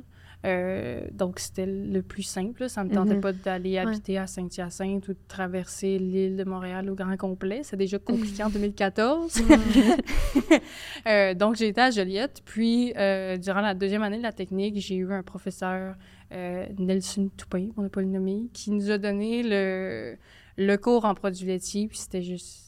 C'était fantastique. Et Je coup de cœur. Ah, c'est coup C'était de une cœur. illumination. hein. Oh, ouais, coup de cœur. On avait les cours de produits carnés, puis j'étais comme... Oh, ça me tente pas. Tu, vois- tu sais, tu voyais la carcasse de bœuf, t'es comme... oh. Ah, mm. tu sais, un cours à 8 heures Mais le matin. du lait caillé, ça, c'est intéressant. Ça, c'est vraiment Ça, c'est cool. intéressant. ça. Euh, mais non, c'est ça, tu sais, puis tout m'intéressait dans la technique, mais quand je suis Mm. arrivée dans le laboratoire pour faire du fromage, on a fait du cheddar, parce que bon, tout le monde fait du cheddar. Euh, on a fait du camembert, puis on était supposé faire de la crème glacée, mais on n'en a Ouh. pas fait, euh, à cause qu'il y avait des bris d'équipement, mais Hein. t'arrives dans l'usine, puis j'ai fait comme, wow, c'est ce que je veux faire. Donc, j'ai été me chercher de l'expérience. aussi. J'ai travaillé chez Saputo au contrôle de la qualité, donc vraiment euh, en laboratoire pour euh, Ok. les analyses, à savoir avant d'envoyer ton fromage chez tablette d'épicerie, est-ce Mhm. qu'il est dangereux à la consommation? Euh, pendant que j'étais là, non. Fait que fantastique. Euh, euh, mais tu sais, j'ai eu à voir aussi le gros procédé industriel de comment faire de la pizza mozzarella, euh, qui est quand même assez, euh, assez fou, là, voir les grosses machines industrielles versus comme ta petite cuve dans ton laboratoire Ouais, ça de doit cégep, être différent. Oui. Puis euh, après ça, à la fin de mon deck, j'ai fait un stage dans une petite fromagerie familiale, euh, fromagerie du Champ La Meule, qui est en reconstruction là, en ce moment. Mais euh, j'ai fait du fromage à, à tous les jours. Wow. C'était vraiment cool. Ils voulaient me garder, mais moi, j'avais décidé d'aller à l'université. Puis c'est parce que faire du fromage, c'est très physique. Là. Ah D'en ouais. faire une petite cuve de 10 kilos, je suis là avec mes petites cuillères. Puis je suis comme, ah, je brosse mon fromage, puis ça va. tu sais. Faire une cuve de 100 kilos, Ouais. Ah. c'est difficile. Tu sais, puis t'es Mm. là à te pencher dans ta cuve, Ah à ouais. remonter tes grains. Euh, mon dos, il serait scrap aujourd'hui si j'avais continué Mm. là. Mais c'était vraiment, c'était passionnant. Tu j'ai vraiment eu tout le temps cet intérêt-là pour le fromage. Je pourrais pas expliquer précisément d'où ça vient, mais c'est juste de voir la magie derrière. C'est c'est vraiment cool. Puis après Est-ce que oui, ta vas-y. famille était déçue que tu sois pas paléontologue? Non. non. Il était peut-être content, je sais pas. Peut-être parce que paléontologue au Québec, euh, ça n'existe pas. J'aurais fallu que j'aille dans l'Ouest canadien. Ben, Ah. peut-être qu'il aurait été content de venir me voir puis d'aller passer du temps dans les Rocheuses. Ben là. oui. Mais euh, non, je pense qu'ils sont. Ben, juste le fait que je suis partie à Québec, je pense que ça leur a fait un petit quelque chose que la Mm. plus jeune s'en aille à Mm. Québec. là. Euh, mais peu importe ce que je fais, mes parents sont, sont toujours en arrière. Puis ils sont tout le temps. Tu veux, veux pas, ben, je peux leur pratiquer mon oral. Peu importe, j'aurais pu leur montrer les notes, leur, donner des exemples.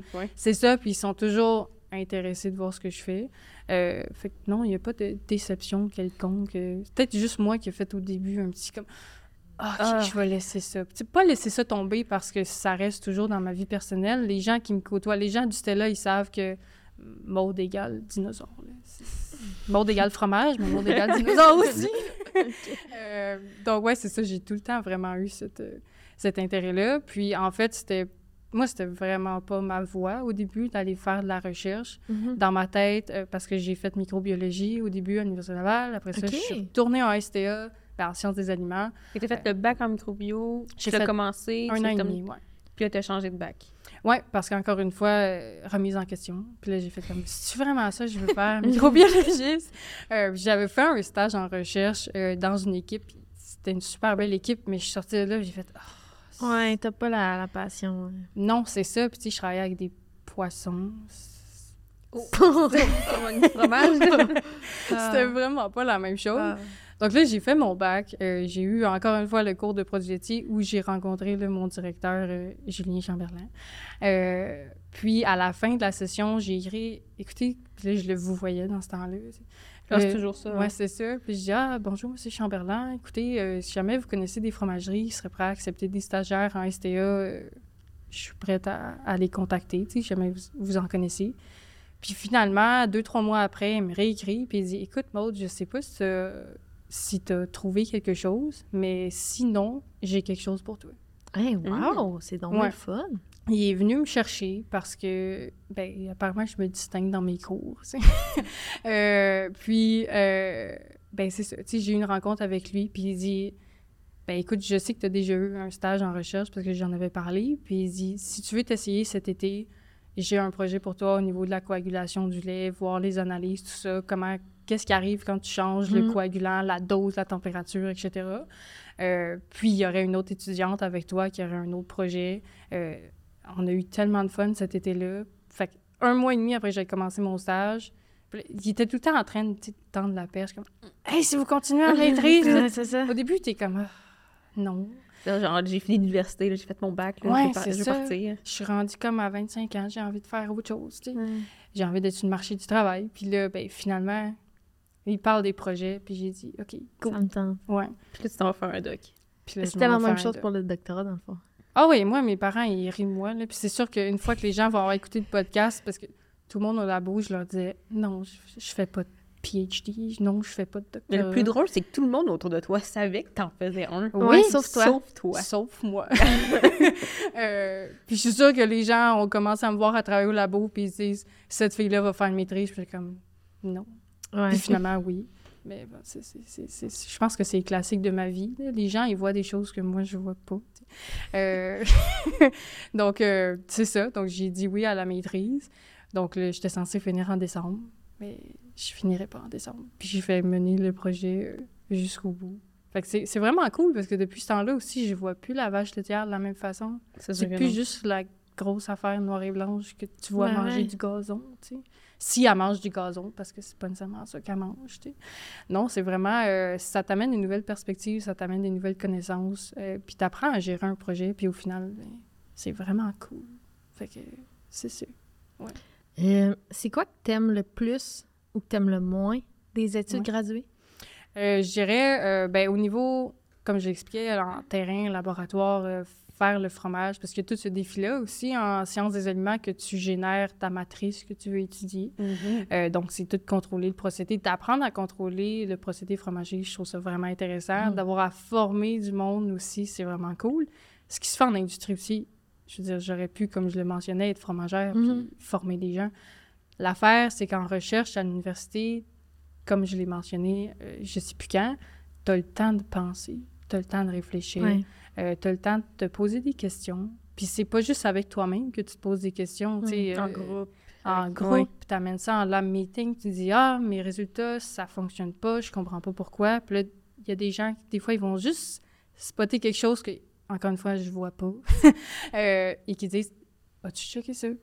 Ouais. Ou tu sais t'essaies d'expliquer un concept, puis là ils te regardent t'es-tu sûr de ça? T'es comment Euh, euh, Peut-être pas. Euh, donc, c'est ça, tu as vraiment cet aspect-là de, de collaboration. Puis, c'est de voir aussi que j'ai été à un comité scientifique de la chaire là, de, de mon directeur. Puis, tu as Agropur et Saputo qui se parlent.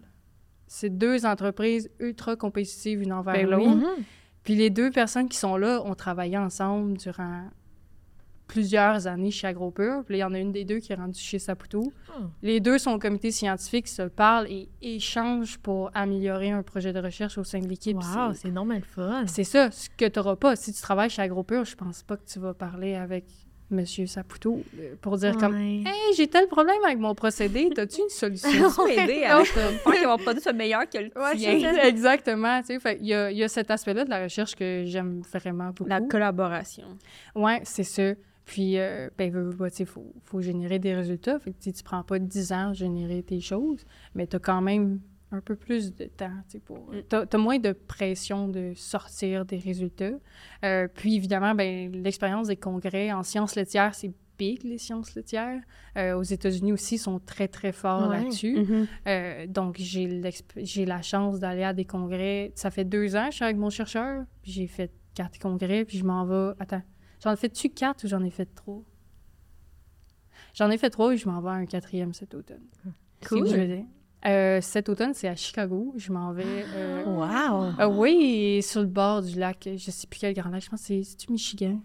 Je sais plus, mais tu sais, je veux dire, je vais être au centre des congrès, je vais sortir, je vais sur le bord de l'eau. Chicago, c'est tellement une belle place. Ah, pour vrai, t'es déjà allé? T'es déjà allé? Euh, non, mais j'ai une de mes amies qui a des. Je pense qu'elle a fait sa maîtrise, son doc là-bas. Je sais pas quoi, un stage en tout cas. Puis Mhm. tu sais, on va. C'est Be Real. je- Moi, je suis Be Real. Ouais. C'est- c'est c'est beau, là. C'est vraiment une belle ville. là. Moi, j'ai hâte d'aller voir, sais, juste pour voir la ville. Mais il y a le fait aussi que je vais revoir des gens que j'ai déjà vus, Mhm. euh, puis aller échanger. Puis là, je vais leur dire « Ah, ah, je fais un doc. » Mais c'est ça, je veux dire, c'est quand même un. Ton domaine, tu sais, quand tu vas en congrès, tu dois toujours revoir le même monde, Mhm, ben, année a- après année. Il y a quand même beaucoup de gens, euh, parce que un, ben, en fait, un congrès que j'ai été, mais à, à deux reprises, parce qu'il revient à chaque Mhm. année, c'est l'American Dairy Science Association, donc euh, Mhm. la- l'Association américaine des sciences Produits laitiers. Produits, ouais, Ouais. produits.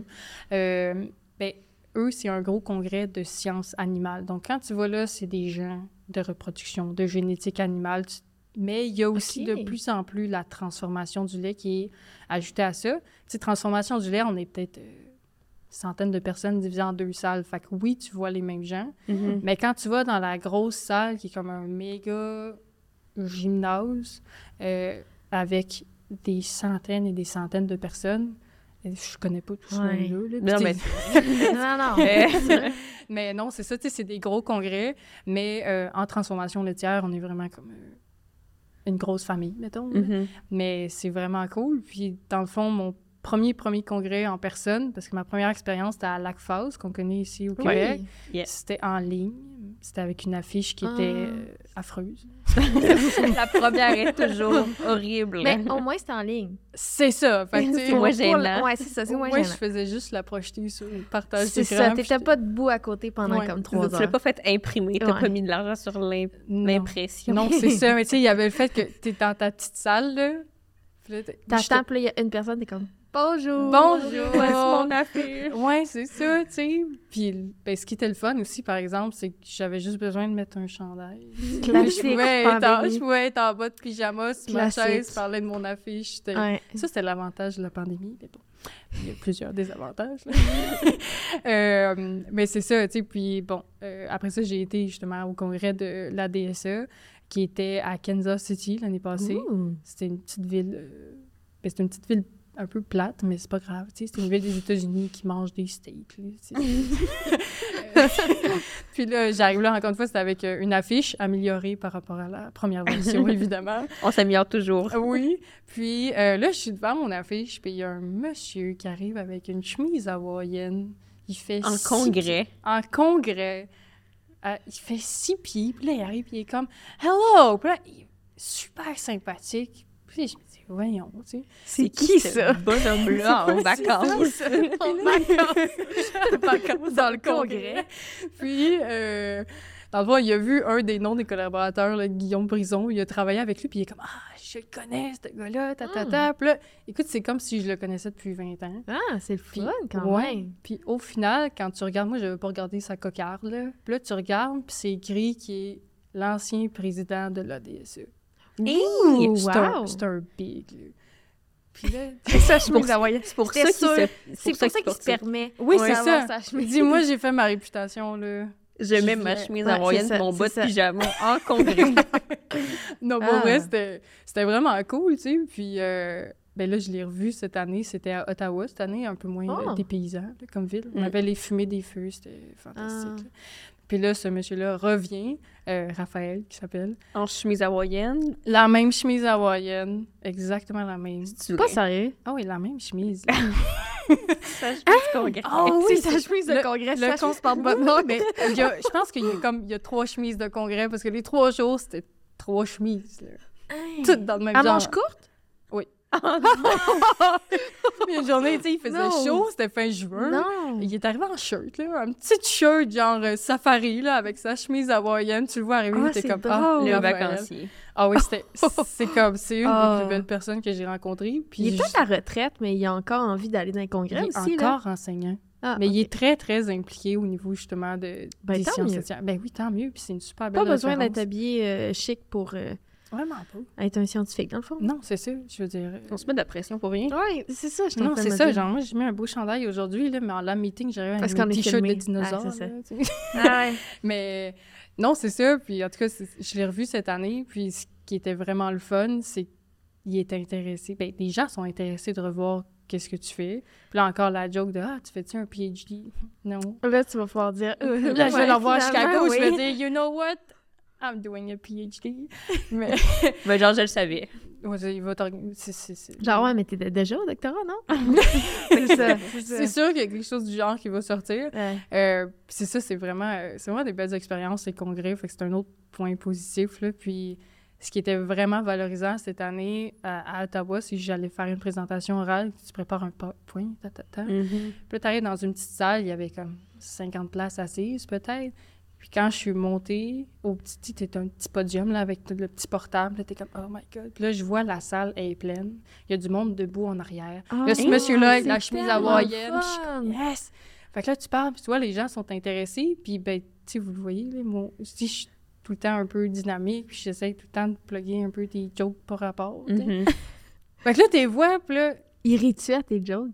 oui, tu vois les gens sourire, puis être content d'être là. Je yes, comme, ma job est fait- faite! Ah, c'est normal le fun. Ouais, mais ce qui était. Ben, moi, je trouvais ça le fun. Pour moi, c'est valorisant de voir une salle pleine. Ouais. La personne suivante qui voit la moitié de la salle se Ouais. vider. Ouf. Ouais, j'étais comme, pauvre personne, mais je vais Ah. focuser sur mon expérience, puis de voir que ces gens-là, ils ont lu mon résumé. Ben, tu sais, c'était des gens du Stella, entre autres, de l'Université Laval, Ouais. euh, mon équipe de co-direction en sciences animales qui était là. Mais tu sais, ça reste, c'est même pas la moitié de la salle, là. Mais elle était pleine.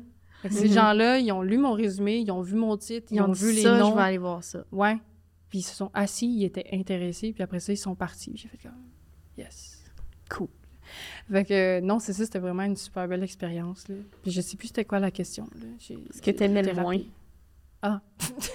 pas les congrès. Ben, non, non, mais. Eh, ouais, c'était ce que t'aimais le plus. puis Ouais. ce que- t'aimais le moins. Mais à je t'entends parler, puis dans le fond, il n'y a rien que t'aimes moins à part le salaire.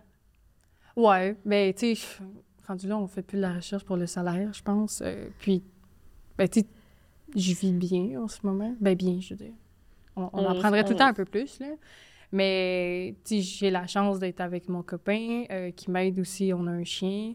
Euh, donc, puis ben, lui, il a un poste de fonctionnaire maintenant. Fait que ça va très, très bien. Ah, D'aller chercher juste un peu plus de salaire au doctorat, pour moi, ça ça change pas grand-chose. Et puis, il faut pas faire des études graduées pour le salaire. Parce Non, que définitivement. Malheureusement. c'est le plus mauvais pas. argument que tu peux te donner. C'est plus le contraire, ouais. c'est ça. Mais euh, ce que j'aime un peu moins, c'est... Ben, j'aime ça, faire la revue de la littérature pour essayer de comprendre mes données.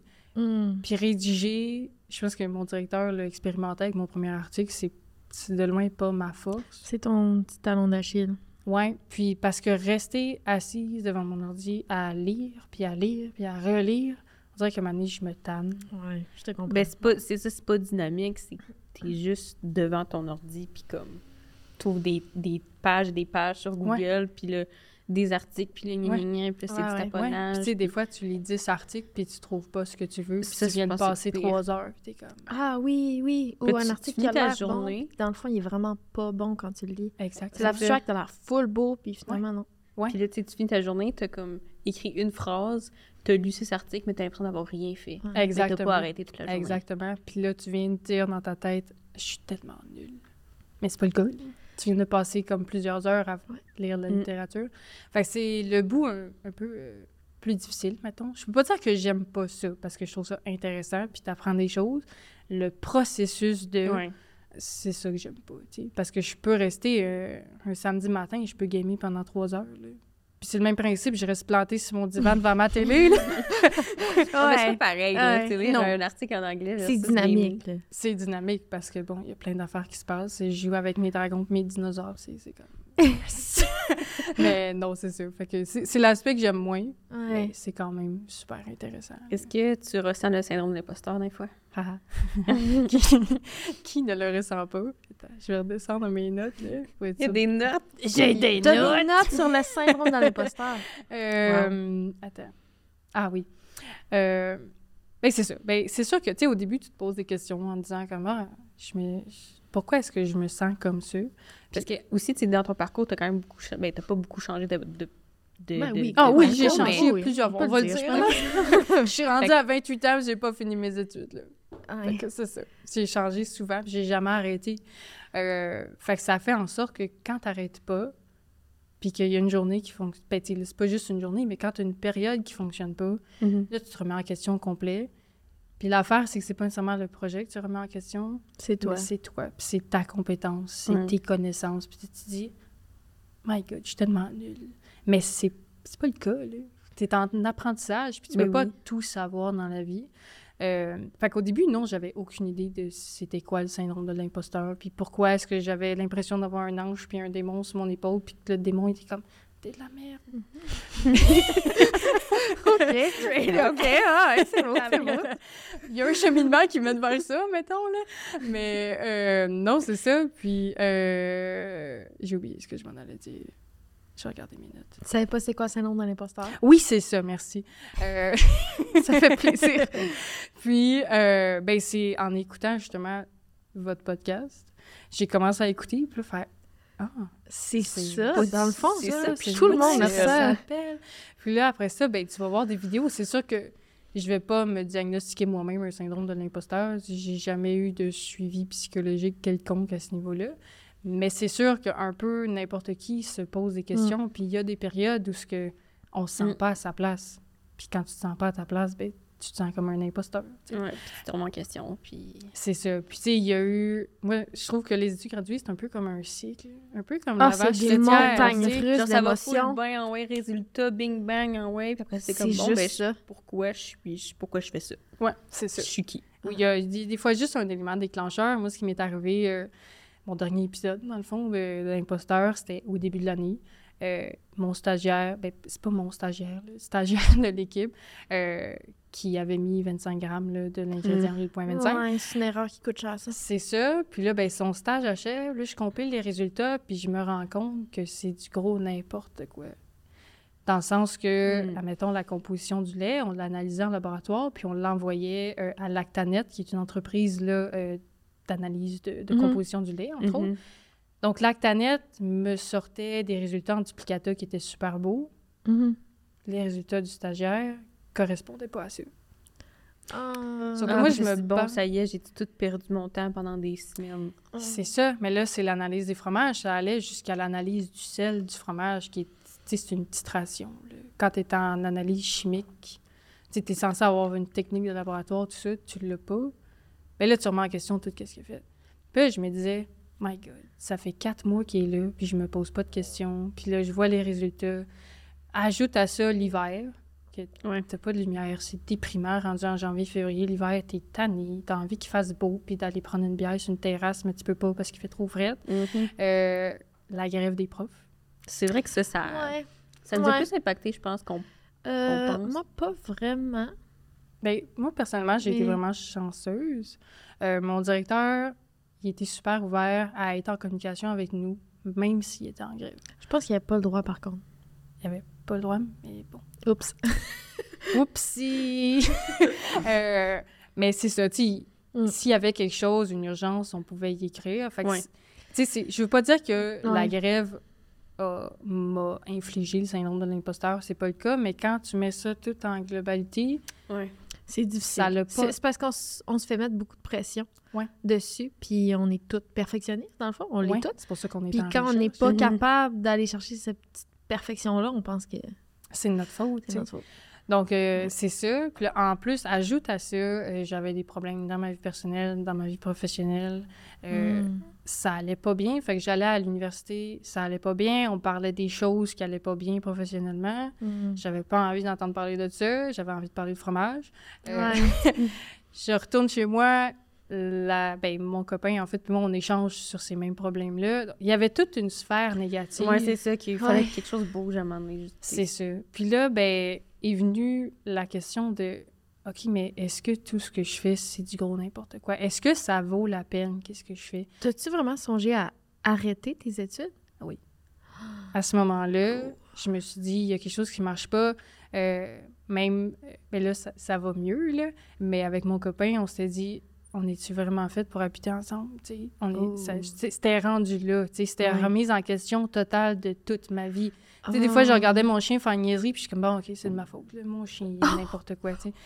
Mais c'est pas vrai, là. Mon chien, c'est juste une grosse patate énervée, là, tu sais. Elle fait des niaiseries comme n'importe qui. Mais non, c'est ça. Fait que ça a été une grosse, grosse, grosse, Mm. grosse remise en question. Euh, puis ce qui m'a aidé à sortir de là, c'est con ce que je veux dire, mais c'est d'aller au parc de la Jacques-Cartier, puis de parler avec un monsieur par rapport. Oui, c'est vrai, tu C'est vrai, Je vous en avais parlé. Oui. Ce fameux monsieur, j'ai pas son nom, je sais pas c'est qui. euh, la journée vraiment que. Ben, c'était plusieurs journées, là, ça allait vraiment pas bien. Mm.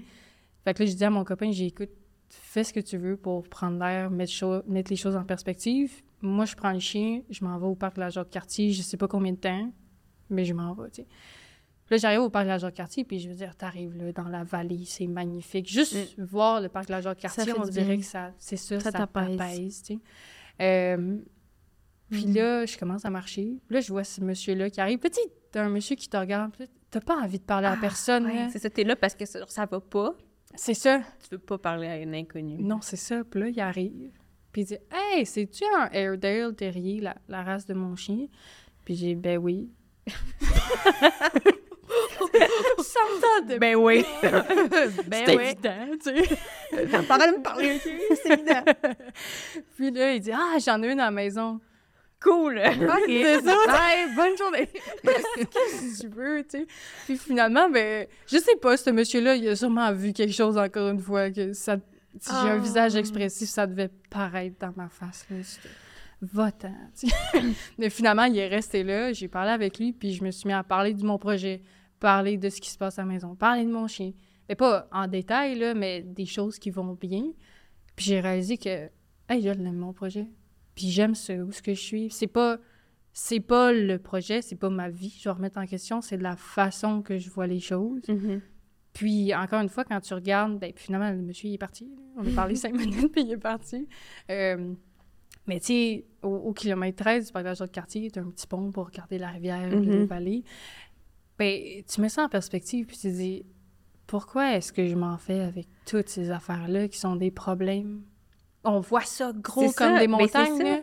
Tu vois ça super gros, puis là, quand tu te remets en perspective, dans la vallée, de la Jacques-Cartier, où t'es- t'as une petite pouette au travers de la forêt, t'es comme, mais finalement... C'est pas si pire mes problèmes. Non, c'est ça. Puis même le, mon image en ce moment que j'utilise quand je ressens un peu de stress, je me ramène dans mes vacances à quand j'étais dans les Badlands avec les fossiles ou que je me levais le Mhm. matin avec la vue sur les rocheuses, les glaciers, puis qu'il n'y avait pas un chaud.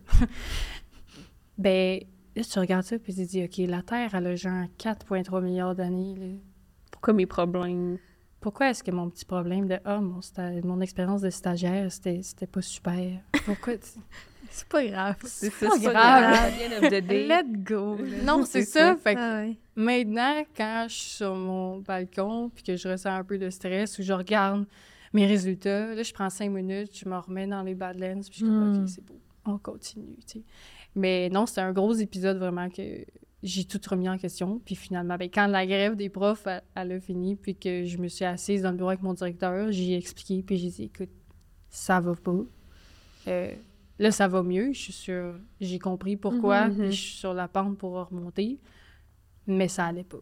Hmm. Puis il a fait Ouais, mais tu l'as eu dur, Maud. Puis t'as-tu remarqué tout ce que t'as fait depuis deux ans? Puis j'ai dit non. là, je commence à le comprendre, là. mais non, c'est ça, tu sais, on fait beaucoup de choses, puis c'est normal que tout ne fonctionne pas du premier coup Mhm. ou que tous tes résultats ne donnent pas des statistiques significatives. Euh, fait que non, c'est ça. Il faut vraiment apprendre à remettre ça en question, puis à te dire comme, je suis juste un être humain. C'est- normal. Mm. fait que ouais, c'est sûr. En tout cas, tant mieux si on t'a aidé un peu aussi via le podcast. Ça fait vraiment du bien. Parce qu'on vit tous un peu la même Ouais, c'est problématique de mon Dieu. Pourquoi je fais ça? Puis j'espère qu'il y, a- il y a des auditeurs qui nous écoutent dans des problèmes de même, qui Mhm. ressentent le syndrome de l'imposteur, qui passent des journées à lire des articles, Mhm. qui écrivent une phrase, puis finalement, le lendemain matin, ils effacent la phrase. Ouais. puis qui se disent, ben, t'avances pareil. Exactement. T'as, appris ça. pas. C'est notre mission aussi. Là. Fait que, s'il y en a qui voudraient peut-être discuter avec nous de ça, là, écrivez-nous. Écrivez, puis c'est ça, le- ce qui est super important, c'est d'en parler. Euh, Ouais. parce que de vivre ça dans ta tête, ben, t'es dans un cercle vicieux. là. C'est une journée, tu dis Ah oui, c'est pas si pire. Puis ça peut être deux heures plus tard, tu dis Non, c'est n'importe quoi. tu sais. Euh, fait que c'est vraiment important. Puis tu sais, il y a des gens, ça va très, très loin, qui sont pas capables de sortir de là. Ben, Ben, t'as songé à abandonner tes études quand même. c'est pas rien. Et pourtant, euh, j'avais vu quelqu'un de passionné de même à propos de ton projet. Là. C'est drôle. C'est- ben, c'est drôle, c'est pas drôle. ben, ouais. Mais non, c'est ça, il y a toute la... Non, c'est vrai, tu sais, c'est- c'était quand Mm. même très, très grave. Mais non, c'est ça. Fait que si les auditeurs, là, si vous avez des problèmes, allez chercher de l'aide. Parlez-en. C'est correct. C'est correct d'aller voir un psy, là. C'est pas un problème, ils sont là pour ça, Mhm. sais. Fait que non, n'hésitez pas. Puis sinon, ben, allez au parc de la Jacques-Cartier, il y a des messieurs... Il y a des messieurs gentils, patients, qui vont vous parler. Oui, puis tu sais, trouver quelque chose qui vous fait décrocher. Moi, c'est le plein air, c'est de sortir avec mon chien, d'aller au Mont Ride, puis quand je cours en descendant, ben je pense à pas me péter à la fiole, c'est C'est roches, je pense pas à mon projet. À genre, Ouais, oh mon ça. Dieu, mon lait. Non, c'est ça. Mais ouais, c'est ça. Fait que trouvez-vous des trucs, puis ça va bien aller. Le temps est pas mal écoulé. Ouais, déjà. mais- On a comme tellement pas le temps de tout dire, mais c'est c'est ça à chaque fois. Ouais. C'est ça Oui. à chaque fois. Je veux juste finir avec une seule Comme- question rapide. oui. Est-ce que tu as goûté à ton fromage? Ben oui. Euh, c'est clair que oui, euh, quand je fais des analyses de texture, là, je viens prendre des petites carottes de comme... Au, au final, là, ma carotte est comme longue comme ça, là, de 15 Euh, cm. 15 Mais C'est quand même un Ouais. bon morceau. Quand Ouais, même. un bon. Puis moi, je viens chercher 2,5 cm de hauteur. T'as toutes les autres portions, Ok. là, flou. Ça passe vite. On n'est pas censé manger au laboratoire, là, parce que c'est supposé être considéré comme un produit chimique quand tu amènes ton, ton lait ou ton fromage dans le laboratoire d'analyse. Mais il faut que tu le goûtes. Parce que ça fait partie un peu des analyses. Ben ouais, ben dans le projet, on n'a pas planifié d'analyse sensorielle, qui sont Ah. un... C'est un gros aspect là, de- en alimentaire. Il y a des gens qui se spécialisent là-dedans, là, en analyse sensorielle. Euh, C'était pas prévu. Puis bon, peut-être qu'on va le faire avec la troisième phase, à voir. Mais c'est quand Mais- même important. C'est quand même important parce que je goûte à mon fromage, puis, puis je peux détecter des petites choses différentes que je note dans mon cahier de labo. Mm. Important, tout le monde aux études graduées, utilisez votre cahier de laboratoire. Je confirme. Euh, donc, je prends des notes, puis après ça, ben, quand Ouais. je vais voir mes résultats, des fois, je peux être capable de faire des liens avec ce que j'ai goûté. Je peux, je peux pas le publier, là, qu'est-ce que j'ai goûté, parce que je suis pas une Ah référence, là. Mais euh, non, c'est ça, c'est quand, même, c'est quand même cool pour ça, de goûter à mes fromages. Parce qu'il y a genre 75 arômes différents qui peuvent être goûtés dans un fromage, Ouais, il y en a tellement. divisés c'est en catégories et sous-catégories. La Plus fameuse 100. roue des saveurs. Oui, ben il y a une grosse roue, mais il me semble que c'est 75-80. On, Ouais, on ben, va la mettre en, Oui, en lien, là. référence, là. C'est fascinant. Je peux pas croire que quelqu'un est capable de détecter ces 75 arômes-là. C'est peut-être pas nécessairement des personnes, mais il y a des machines euh, qu'on appelle des chromatographes. Chromato... Oui, chromatographes. Donc, euh, on a envoyé justement nos fromages là, de la deuxième phase en Hein? GCMS, qu'on appelle. Donc, c'est un... c'est de la chromatographie couplée avec de la spectrométrie. Là, j'arrive dans des termes vraiment spécifiques là, de sciences. Dans Mais- les dernières secondes du podcast. ouais, c'est ça. Ouais, excusez, il aurait pas fallu que je parle des, des bref, euh, les- des machines qui peuvent euh, te t'analyser en chiffres puis en pics, là, en, en graphique, euh, ton profil aromatique. Puis après ça, tu peux dire, ben cette molécule-là, c'est lié à tel arôme dans ton fromage. Fait que genre, juste par une analyse, tu peux savoir que ça goûte Mhm. avant de goûter. Puis tu peux essayer de discriminer tes fromages. C'est Ah. ça que j'essaie de faire, c'est très compliqué. Mais euh, Hey, c'est fascinant. Comme, Excusez, comme il dirait Charles c'est fascinant. C'est vraiment incroyable. Merci. C'est vraiment, vraiment cool. T'es- T'es-tu pas pire, genre, tu peux-tu comme guesser le goût du fromage, puis c'est ça que tu vois aussi dans tes analyses? C'est ou, euh? c'est dur à dire parce que je suis pas encore rendue à ce niveau-là. Maintenant, Ok. j'ai pas assez goûté de fromage, mais on commence à faire ça dans notre, euh, dans notre équipe. Euh, puis j'ai même, euh, j'ai commencé là, il y a quelques mois un petit calepin de fromage. Fait qu'avec mon copain, quand on va au Grand Marché de Québec, mettons, acheter du Ah, fromage, tu t'écris comment qu'il goûte. Ouais, on écrit ben, le nom du fromage, et quelle fromagerie, sa composition, parce que sur ton fromage, t'écris la teneur en gras, mon l'humidité. Dieu. T'es tellement passionné. Je capote. J'adore ça, le fromage. C'est le meilleur job. Travailler sur le fromage. Goûter des fromages. Ouais. Ah ouais, c'est c'est fantastique. Quand t'es payé à manger du fromage, ben je suis pas payée à juste Ouais, mais ça. là, pas payé très très cher non plus, là. Non. Mais, Mais non, bref, sur ce, euh, on va conclure. Fait que merci beaucoup d'être venu. ben, ça C'était fait plaisir. super intéressant. Merci de m'avoir eu euh, avec vous autres. Si jamais ça, vous- pour les auditeurs, vous êtes intéressant d'en savoir plus, on va vous mettre plein de références. euh, Ouais, puis, que tu en as ben- fourni euh, trois pages de références. Ouais. fait qu'on va en inclure. Puis si jamais vous seriez intéressé à, re- à réentendre Maud, parce qu'il y a encore beaucoup de choses qu'on n'a pas parlé, Tellement. Tellement euh, vous pouvez toujours nous le faire, euh, nous le faire savoir. On pourrait peut-être refaire une partie 2 éventuellement. Ouais. Partie 2, 3, Parce 4, 5. que, comme avec, avec ta collègue aussi là, qui travaille Ben oui, Myriam, avec tu sais. Myriam, Ouais. euh, est quand même très impliquée. on, on Ouais. s'en reparlera. Oui. Puis à la limite, euh, vous pouvez mettre aussi mon adresse courriel, là, vous l'avez. S'ils veulent Ouais, m'écrire, si poser des questions. questions. certainement. Si j'ai pas la réponse, je vais vous mettre en lien avec mon directeur parce que j'ai pas toutes les réponses. Fait que euh, on te souhaite un euh, bon début de doc. Merci. Ben, Puis, euh, bonne poursuite à vous aussi. Merci. On remercie encore le Stella. Yes, merci au Stella. Merci à. Steve d'avoir répondu aussi rapidement. Oui. fait qu'on te souhaite une belle journée, chers auditeurs, et on se revoit pour un prochain épisode. Yes. Bye. Bye.